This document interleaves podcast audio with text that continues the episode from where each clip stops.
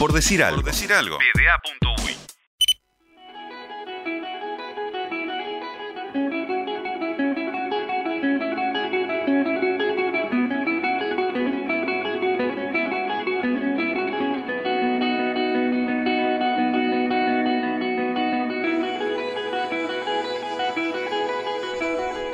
Vos sabés que cuando le mandé un mensaje al invitado de hoy en el, en el WhatsApp, me encontré con una foto de, de perfil de, de, algo que a mí me había llamado mucho la atención cuando sucedió, que fue, en definitiva, el último gol de, de Rentista bajo, bajo su mandato, que, que Urreta, que además es un golazo, la clava en un ángulo, lo va a abrazar, lo va a buscar, y con él va todo el equipo.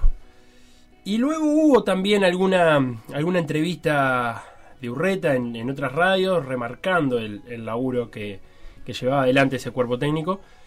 Y no deben ser cosas eh, muy, muy cotidianas de ver, y deben ser eh, gestos que le deben estar pasando por la cabeza en estos momentos al Tincho Barini que lo tenemos en el estudio. Tincho, ¿cómo andas? Bienvenido. Todo bien, buenas tardes, todo bien. Eh, no es común, ¿no? Eso, mm. que, que te suceda. No, no, para nada. De hecho, tampoco lo esperaba, si bien eh, era consciente de, de, la relación que teníamos con el, con el grupo de jugadores que era, que era muy muy buena a pesar de la racha negativa de resultados en el último tiempo. Eh, sinceramente no, no, lo esperaba y son de esos gestos que, que te marcan, que te quedan, eh, que seguramente cuando uno pasa raya son con las cosas que, que uno se termina quedando porque fue algo muy, muy espontáneo, muy sentido y realmente se hizo difícil ir a la charla del entretiempo con un nudo en la garganta porque todos nos estábamos jugando cosas muy importantes y sentir la adhesión de los jugadores y estar todos en el mismo barco en momentos difíciles son de las cosas que los entrenadores trabajamos para eso en realidad, para que el jugador nos defienda. Se sabía, no sé si hubo alguna charla o no, pero sentían que, que, ese día con Deportivo Maldonado podía llegar a ser, eh, si no se ganaba, podía llegar a ser el último? Veníamos, sí, de, de, de algunos partidos eh, que los resultados no se estaban dando y todos sabemos en el medio en el que estamos. Eh, seguramente el equipo estaba produciendo buenas cosas y eso hacía que, que se sostuviera al, al, cuerpo técnico a pesar de no haber tenido resultados, pero bueno, eh, lógicamente que sabíamos que cada partido que pasara y no pudiéramos obtener la victoria corríamos riesgo y, bueno, y, todo el plantel estaba en esa sintonía, ya desde el cierre de la apertura para el inicio de clausura. Estábamos todos muy alineados en que necesitábamos eh, seguir creciendo en el juego, pero por sobre todas las cosas obtener esos resultados que, que, pagaran los dividendos y bueno, y estábamos todos en esa sintonía. Yo te pensaba aparte que no es normal porque vos acumulás una racha de derrotas y en los planteles empieza a ver, o sea, hay otro humor en la vuelta porque no se están dando los resultados. Y empieza a haber algún resquemor, siempre apuntás para algún lado, tenés que apuntar, es casi humano apuntar para algún lado y, y, capaz que el técnico se lleva alguna, entonces no suelen ser buenos ambientes los que pelean el descenso porque hay mucho, hay mucho nervio en la vuelta. Sí, sí, hay mucha tensión siempre y y es una de las cosas que nosotros cuando, cuando pasamos rayas, si bien hasta ahora fue una semana de mucho descanso y empezará el análisis a partir de ahora, eh, sabemos que a nivel de gestión de grupo hicimos un gran trabajo justamente por eso, porque en los momentos difíciles fue cuando, cuando más unido estuvo el grupo y cuando, y cuando no aparecieron esa, esas cosas que son naturales, de, de lógicamente de, la energía negativa, del reproche, del fastidio, y realmente encontramos con un grupo que también se formó para eso, para rodearnos de buena gente, de buenas personas, porque estos momentos a todos lo, los grupos les pasa y, y, yo tengo la tranquilidad y sé que este grupo va a poder salir adelante porque, porque en ese sentido está, está muy fuerte. Eh, ¿Qué hiciste? Casi anecdótico, aflojaste. Eh, al otro día de, de, ya no ser más entrenador, eh, ¿qué hiciste? ¿Ves, ves mucho fútbol o decís, ah, por un rato no voy a ver más, me voy a desintoxicar? No, en realidad fue es la primera vez que me pasa, ¿no? Entonces sí. está siendo todo muy muy nuevo porque venía de años muy muy buenos en mi carrera. Entonces, si bien creo que en definitiva es un balance positivo, lógicamente que siempre el golpe de, de salir de un equipo no, no es bueno. Y, y, por el contrario, ni bien al siguiente día, lo primero que quise fue ver un partido de Premier, que me acuerdo que jugaba Manchester Everton, y con ganas de verlo. Y me pasaba que durante mi proceso de entrenador, en el inicio con la Copa, que fue muy bueno, claro. muy competitivo, no miraba fútbol, es decir, lo miraba pero lo analizaba, lo dejaba grabando y lo veía después tranquilo para analizar algunos patrones, pero ya no lo miraba como espectador. Claro, no verlo por verlo, ¿no? No, me pasaba con mis amigos, estaba jugando Uruguay y yo lo tenía de segundo plano porque estaba analizando al próximo rival. Me decía, vos estás loco, o sea, es la selección. y hoy miro la selección desde hincha y estoy disfrutando disfrutando eso. O sea, me, me pasó y después lo otro fue juntarme de mis afectos. Esa noche me acuerdo que fui con mi familia, estar con mi novia, estar con las personas que realmente te, te apoyan y están cerca tuyo, sobre todo en estos momentos, en momentos duros. ¿no? Claro, vos hablás igual y, y, y, y haces eh, referencia a la experiencia, parece que estuviéramos hablando con un técnico mucho mayor. Estamos hablando de 30 años. Supongo que eso, eh, 30 años lo que tiene él, no 30 años de carrera. Eh, supongo que también entra la balanza, ¿no? Porque eh, es un hito que un entrenador de 30 años agarre un equipo en primera división en Uruguay, que suele ser un ambiente muy conservador a la hora de elegir entrenadores, eh, está también en la balanza, ¿no? Sí, seguro, seguro. Fue cuando, cuando vino la, la propuesta de Nicolás, que es una persona que yo voy a estar, Nicolás López, el presidente de la SAC, que yo voy a estar eternamente agradecido porque él vio mi trabajo y confió. Eh, yo siempre traté de tomarme la carrera sin ponerme yo los límites, sino que me los pusieran otros. Y llegó la oportunidad y, y la tomé y estoy 100% agradecido y lo volvería a hacer porque, como me decía una persona, sos un entrenador experiente de 30 años. Porque la verdad, por todo lo que pasamos, Copa Libertadores, Torneo Uruguayo, el crecimiento que se da frente a la frustración o el fracaso, entre comillas, también es muy grande, entonces hoy siento que sí, con 30 años he vivido muchísimas cosas, que, que siento que soy mucho mejor entrenador que hace seis meses atrás. Decís el fracaso y lo pones entre comillas. ¿Qué es para vos el fracaso? Y porque para mí es no intentarlo, y yo lo intenté. Entonces eh, sé que, que, los resultados no, no acompañaron a, a lo que era, si bien el objetivo principal era sostener la categoría y el equipo todavía estaba a seis puntos de Boston, que era un poco el que venía en la zona del descenso. O sea, si bien estábamos ahí, se habían generado expectativas también por lo que habíamos hecho y lo que había hecho Alejandro en una gran gestión dos años anteriores. Las expectativas estaban por encima de lo que estaba mostrando la realidad a nivel de resultado. Si bien a nivel de rendimiento fue lo que nos hizo durar bastante, pues podríamos estado antes afuera por resultados, pero el equipo en cierta manera mostraba un trabajo en cancha eh, los resultados lógicamente que no acompasaron con la expectativa. Ahora lo pongo entre comillas porque para mí fracasar es no intentarlo, fracasar es no animarse a y nosotros como grupo de trabajo, jugadores, cuerpo técnico, nos animamos a todo, buscamos millones de soluciones, variantes, fuimos honestos, fuimos de frente, entonces no nos traicionamos a, nuestra forma tampoco, entonces eh, lo pongo entre comillas, es un tema más de cómo se ve de afuera el fracaso que lo que internamente nosotros asimilamos que seguramente sí son resultados negativos que ponemos en análisis para en un, una futura posibilidad hacerlo mejor. Vos venías de, de, de juveniles, eh, es tu primera experiencia, ¿qué, qué de los aspectos de entrenadores, eh, de, de, entrenador de primera, te, te, gustó más o en cuáles querés laburar más? Porque me imagino, tenés que estar en el armado de un plantel, que eso también es algo nuevo para vos, mm. porque que te vengan a ofrecer jugadores o ir a buscar no es algo que en juveniles vos hagas, mm. o por lo menos con tanta cantidad. Mm. Eh, la planificación, eh, te metiste en una Copa Libertadores de arranque, o sea que eso también. Eh, hay entrenadores que pasan un buen rato antes de tener que planificar viajes, que es todo un tema. Eh, ¿esta se, la, la, ¿Lo vas subdividiendo en, en, momentos? Sí, sí, es tal cual lo que, lo que planteás. terminé identificando que a nivel de primera división la gran diferencia en el juego, a nivel de juveniles hay un poco más de complejidad, sobre todo en Copa, pero creo que los entrenadores estamos preparados para poder gestionar eso. Sí hay tres niveles de gestión que en primera aparecen y en juveniles no. El nivel más bajo es el de los jugadores y es el que más fácil me resultó porque yo en, el sentido del liderazgo me siento muy cómodo y creo que, bueno, lo que hablábamos al principio de la nota, creo que esa gestión la hicimos muy bien. Después tener lo que es la gestión del club, de lo que son el nexo con los departamentos de sanidad, utilería y todo lo que empieza a rodear a, a lo que es que no es solo lo futbolístico. Y después, lógicamente, que lo que es la gestión a nivel dirigencial, en este caso una SAD. Eh, entonces son tres niveles distintos donde uno tiene que estar muy atento, donde los últimos dos para mí fueron nuevos. No, no me siento que lo haya hecho mal porque realmente terminamos con una muy buena relación, tanto como la, con la dirigencia como, como el grupo de trabajo del complejo. Pero sí que te distorsionan y te sacan un poco del foco de lo que es el equipo. Entonces lo nuevo que aparece. Lo que decías del plantel del armado, lo mismo. Nosotros en este caso llegamos y ya había muchas de las contrataciones que estaban barajadas porque el, gru el grupo de dirigentes venían trabajando en eso pero, pero te ofrecen muchísimos jugadores, te sacan mucho tiempo de lo que es específicamente la cancha. Ahí es donde, donde cambia un poco. De todas maneras, a mí me encanta gestionar grupos, Primera División presenta un desafío mayor, entonces en eso me, me gusta mucho.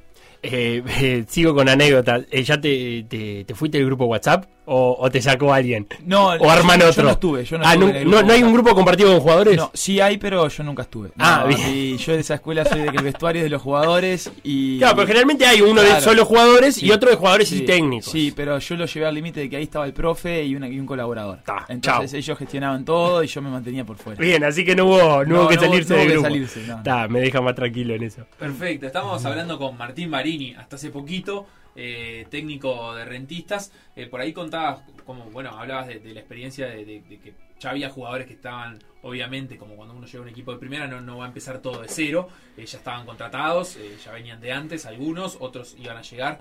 Eh, cuando un entrenador llega y se encuentra con estas condiciones, sol- ¿solamente trae su modelo de juego en la cabeza o lo tiene que adaptar?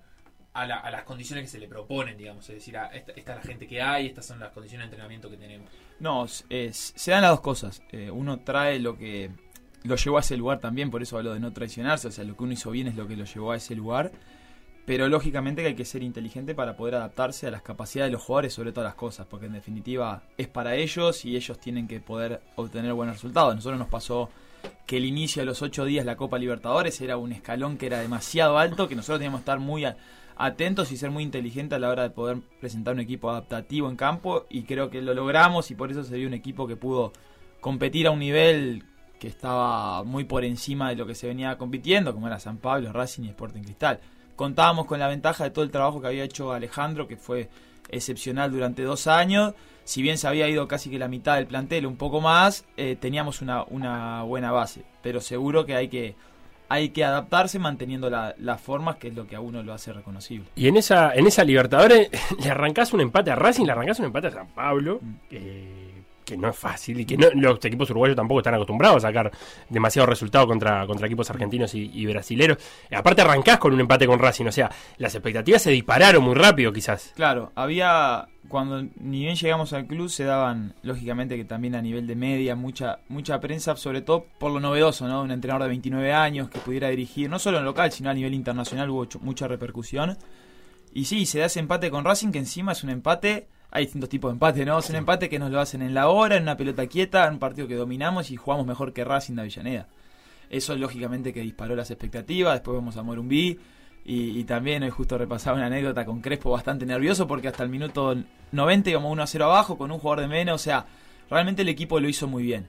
Y lógicamente que eso trajo con las expectativas que se venía del club del año anterior, de vuelta con Alejandro, siendo campeón de la apertura, logrando un vicecampeonato, pusieron expectativas muy por encima de lo que después pudimos sostener en el campeonato uruguayo, que se hizo mucho más difícil, que tiene sus características que son increíbles porque parece que es una frase hecha, pero realmente es muy difícil el campeonato uruguayo. Ahí te quiero detener porque yo siempre que tengo un entrenador adelante se lo pregunto. Para mí de las cosas más difíciles que tiene el campeonato uruguayo que es autoimpuesta es no poder planificar con mucho tiempo porque no sabes cuándo jugás. Sí. Te enterás cuánto, una semana antes con suerte. Sí, con suerte. Y ahora que se están jugando las fechas entre viernes y lunes, te varía la semana. Porque para un entrenador no es lo mismo que el lunes le avise que jugás el viernes o que el lunes le avise que jugás el domingo. Sí, sí, sí. sí. Eso e- es así. Eh, también se hace muy difícil, eh, yendo más específicamente al juego, por cómo jugamos acá. Por, por la espontaneidad que tiene el jugador y por la improvisación que hay en el juego. Entonces Ajá. a nosotros nos pasaba como grupo de trabajo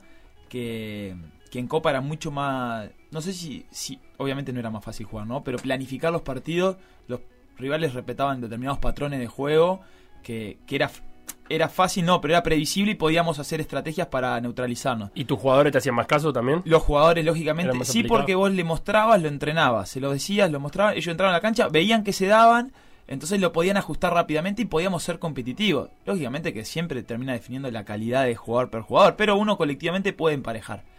A nivel de fútbol uruguayo hay muchos equipos y muchos jugadores que resuelven cosas por talento natural, por espontaneidad, por lectura del momento que no pueden ser previsibles. Bueno, yo le he hablado con, no vamos a decir quién, pero vos también lo conocés, que muchas veces le cuesta encontrar patrones de juego. Me eh, lo mandás a decir vos, avisame, eh, averiguame a qué juega tal equipo, y no encontrás patrones de juego. Se da así. Entonces, eso hace que muchas veces eh, sean.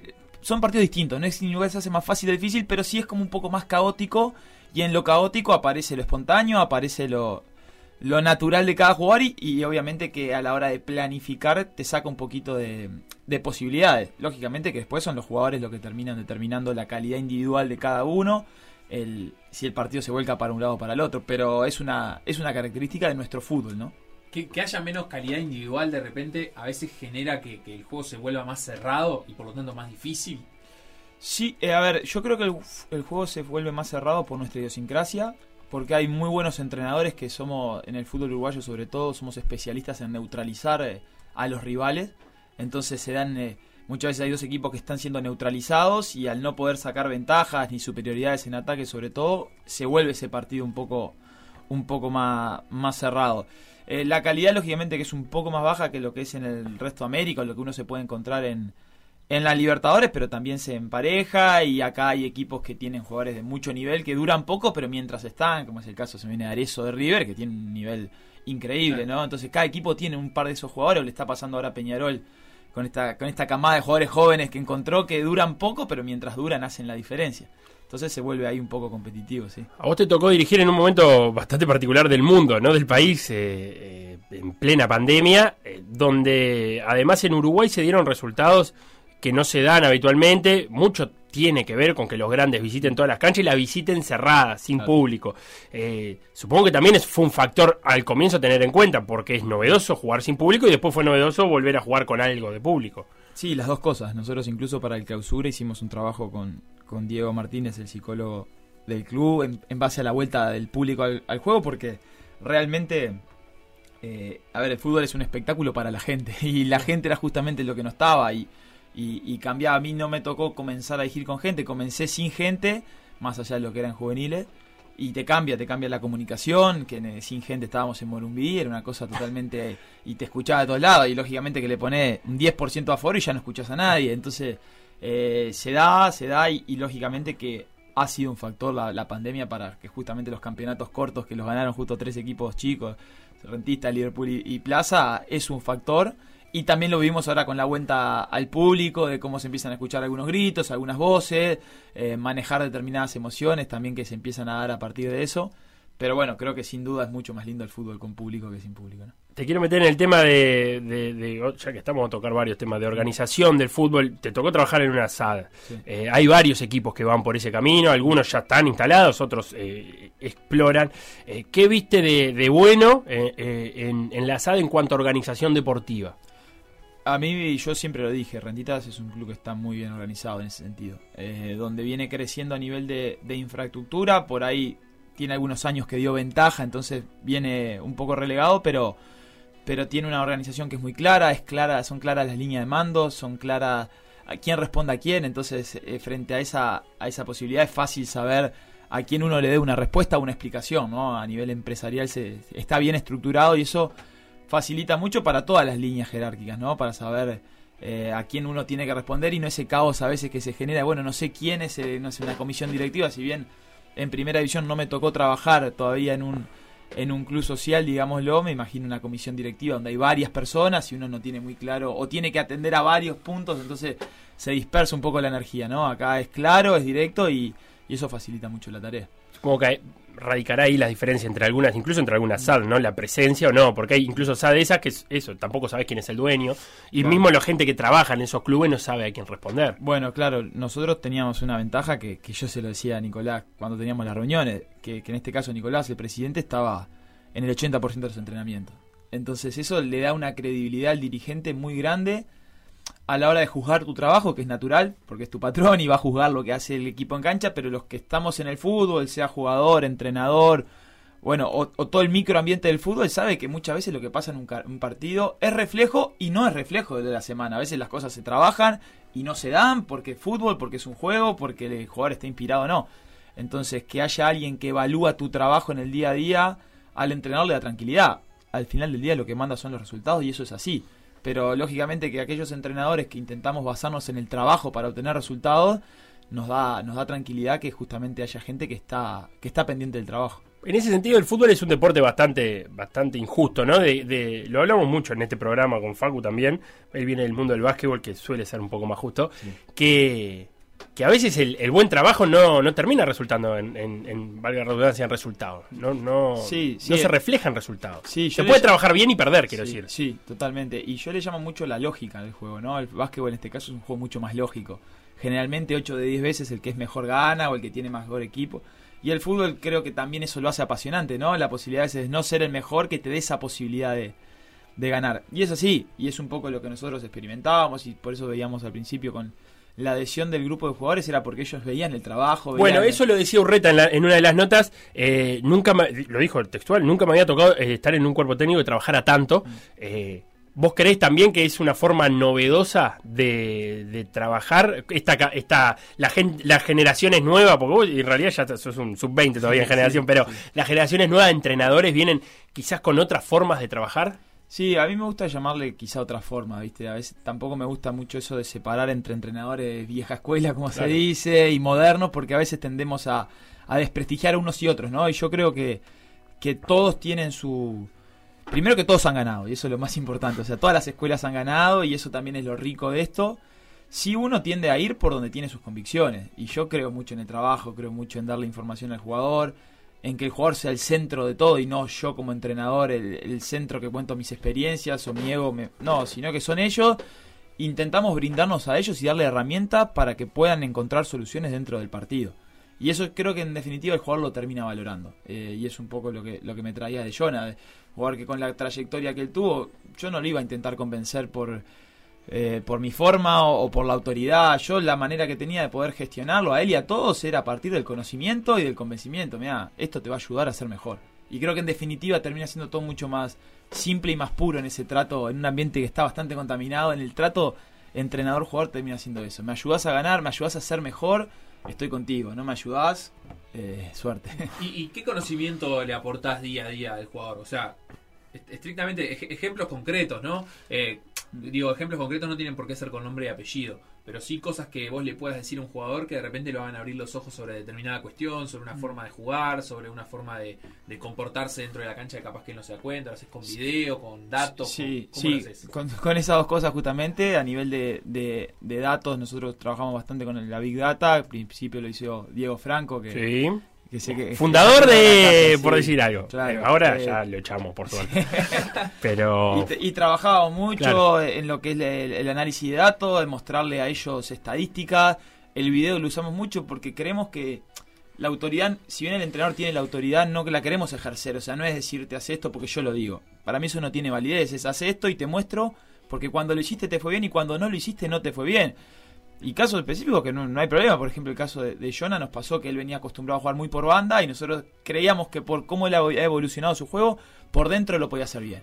Y ya por dentro tenés que trabajar los perfiles, tenés que trabajar el juego entre líneas, el mirar antes de recibir. Es más 360 por dentro. Mucho más 360 que por la banda, vos sabés que hay 180 grados que no te marcan porque está en la línea, de hecho. O sea, Claro. y son detalles que, que jugadores como Urreta, pues estamos hablando de él en este caso, seguro que lo sabía y lo tenía claro, pero a veces estimularle en alguna actividad, en algún trabajo, lo ayuda después de hacerlo mejor. Y así con Claro. muchos jugadores. Ca- ca- capaz que de repente un jugador con experiencia reconoce casi que sus limitaciones y vos lo estás ayudando a, a que esa limitación no, no- no sea tanto, digamos. Sí, sí, y sobre todo más que más que limitación, yo lo veo como agregarle cosas al juego. Y pasa con los jóvenes también, que han tenido una carrera, que han tenido determinados entrenadores que le pedían unas cosas. Y bueno, y todos somos distintos y todos buscamos agregarle nuestra impronta. Eh, me pasaba que con Ale en muchas cosas éramos similares, entonces los jóvenes me decían, pa, si esto con Ale lo hacíamos y se daba esa situación. Y capaz que dice, pa, no, yo nunca tuve entrenadores que me pidieran esto. Por otro estilo de juego, que es, de vuelta, son todos válidos y todos obtienen resultados. Pero, pero va mucho por ese lado, por centrar en el, jugador y, la mejora individual de cada uno. Y, en ese punto de la formación de, de futbolistas, eh, ¿cómo, ¿cómo ves al fútbol uruguayo? Eh, es decir, en, esto de que de repente. en- entiendo que hay cosas que pueden tener que ver con un estilo. O sea, yo llego a primera y un entrenador no me pedía esto porque pregonaba otro estilo, bueno, es comprensible. Pero también me llevo la sensación de que eh, hay cosas que, que- es raro que no, se, que no se hayan visto o trabajado en formativas. En el sentido de, contenidos o. eh, nada, cuestiones técnicas de repente que, que el jugador debería dominar. Sí, a mí me, me pasó estar en las dos veredas. Eh, entrenar durante 4 o 5 años juveniles y escuchar entrenadores de primera división decir no puedo creer cómo no llegan a primera con determinados conceptos. Y me tocó estar en primera y ver jugadores decir no puedo creer cómo no... Eh, yo creo que eh, el fútbol viene evolucionando en Uruguay a nivel de juveniles, en primer aspecto a nivel de infraestructura. Eh, yo hasta el año pasado competía en juveniles y competí como jugador con 10 años de diferencia y las canchas han cambiado de forma rotunda. La cancha ya te cambia el tema de los controles, el tema de la propuesta de juego, los campos de entrenamiento, y vemos complejos de entrenamiento que están mucho mejor, entonces las horas que suman los jugadores al día, a la semana, al mes, al año, en cinco años, cambia rotundamente, entonces creo que de a poco vamos evolucionando para donde evoluciona el fútbol, ¿no? Que es cada vez más un juego de posesión, un juego estructurado, donde hay conceptos, donde hay contenido, donde la espontaneidad o la pelota dividida y la segunda pelota y ver qué pasa es cada vez menos, que sigue estando, pero es cada vez menos. Entonces creo que va evolucionando. Lo que pasa que todo lo que vos hagas a nivel de juvenil tiene un plazo mínimo de 5 años, porque lo que empezás a trabajar con el chico de séptima de 14 años lo vas a ver con suerte a los 4 años con 18 en primera, si no más. Entonces es un, un proceso que lleva tiempo, pero empezamos a ver en la selección a los Valverde, a los Bentancur, a, a los vecinos, jugadores que bueno, que si bien se terminan de pulir en Europa, de a poquito van saliendo jugadores acá. Hablaste mucho de estilo, te referiste mucho a estilo. Eh, ¿Tenés claro si hay un estilo propio de, del fútbol uruguayo? Porque es verdad, porque me parece que hay ciertas líneas que no cruzamos o, o ciertos discursos instalados. Ahora estamos volviendo a poner en duda si Uruguay puede jugar con línea de tres, ya casi como un, como un, pero como un mandato, Claro. digamos, ¿no? En Uruguay no se puede jugar con línea de tres. Claro. Eh, vos tenés claro, porque lo hemos discutido también en, en pandemia, y no es fácil establecer un estilo, una escuela de fútbol uruguayo como hay en otros lados. Exacto. Sí, yo sí creo que lo más difícil es que primero es que bajar los estilos a, un terreno tan mundano como es el 4 4 4 es muy difícil, porque ahí nos encasillamos en algo tan chico que es difícil y siempre nos vamos a estar saliendo. Yo sí creo que el estilo de, porque lo comprobé cuando fui jugador, que estuve un periodo en Italia y estuve compitiendo a un nivel mucho más alto del mío y me di cuenta cómo competía, porque y ahí entendí que nosotros tenemos evidentemente algo que es ese gen competitivo que nace en el baby fútbol, que capaz que cruzás la esquina y ves un partido un domingo de mañana y parece que estás jugando la final del mundo, y eso sí es nuestro estilo, o sea, el gen competitivo, eh, el Y eso se nota en la juvenil, ¿no? Las selecciones claro. juveniles cuando vas a enfrentar otras selecciones Y vos juveniles. después los emparejás después de 10 años y no estás jugando en el Manchester y otro capaz que está jugando acá, pero en su momento eran parecidos y competían. Entonces yo creo que ese sí es nuestro estilo. Y lo que pasa es que eso va emparejado con ser muy... Nos sentimos cómodos en la respuesta. En- en- entonces la respuesta te hace ser adaptativo a lo que es el rival y eso te saca identidad. Claro. Es difícil que Uruguay se imponga.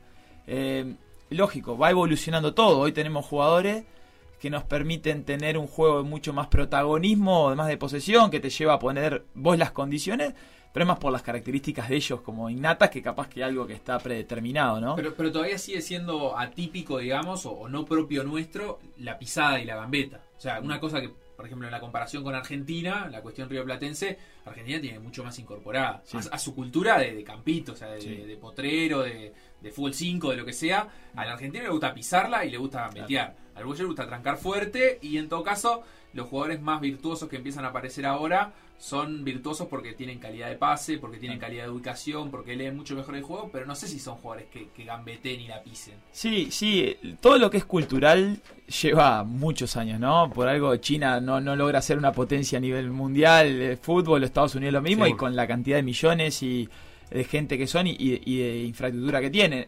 Es un tema cultural nuestro que creo que va evolucionando, pero sí, nosotros necesitamos hacernos- fuertes y competir contra potencias, porque la realidad estamos entre Brasil y Argentina, entonces nuestra forma es de respuesta, es de acomodarnos, de luchar. Ta, creo que, que igualmente se ha habido una evolución, a nivel juvenil lo he visto de Fabián Coito, por ejemplo, viendo sus selecciones, que se empieza a proponer algo que va más allá de, de respuesta, sino de propuesta también, ¿no? O sea, siempre partiendo de la base de que todo es válido y que lo más importante es competir. Y eso es lo que no, no, no nos tenemos que olvidar, pero lógicamente que creo que va evolucionando en eso.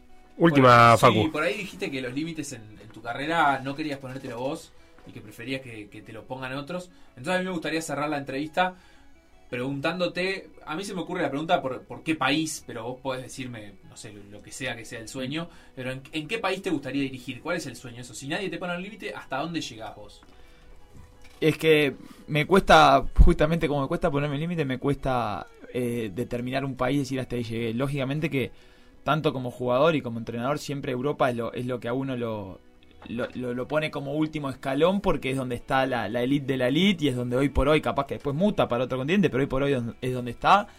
Eh, pero también me entusiasma mucho mercados americanos que han crecido muchísimo, como lo es el, el mexicano, el fútbol chileno, eh, ni que hablar, argentino y brasileño no, pero creo que a nivel de entrenadores se han abierto varias puertas gracias a colegas que lo han hecho muy bien realmente, pero, pero que presentan eh, oportunidades que son que son muy muy lindas, la verdad. O sea, no, no me pongo un, un techo, es como todo. La selección siempre es algo que uno también lo tiene ahí porque lo viví como jugador y ahora lo vivo como entrenador. Es eh, la posibilidad de crecimiento. También ¿Y- lo tengo. y la selección o, digamos, el fútbol de selecciones en sí también te, te llama la atención? No, no. eh, hoy en, el- en la etapa de mi carrera en la que estoy me llama la atención mucho más un club que una selección. Por, El día a día, la sí, semana. Por el día a día, totalmente. Sí, sí. Creo que es algo que los entrenadores los escucho hablar y, y- y creo que es así porque... Es difícil adaptarse al ritmo de selección. Es difícil, sí. Es difícil. Sí, porque sos un seleccionador, es más tener ojo, es más la experiencia lo que cuenta que, que el trabajo que los entrenadores sentimos que en el día a día podemos hacer e influir en el equipo. Tincho Barini, Martín Barini, ex entrenador de Rentista, entrenador en general, eso sí sigue siéndolo. Eh, estuvo preciosa la charla, muchas gracias por pasarte un rato. Bueno, bueno, muchas gracias a ustedes por, por la invitación, un placer. PDA Radio, en M24, m24.com.uy, pda.uy. Por decir algo. decir algo.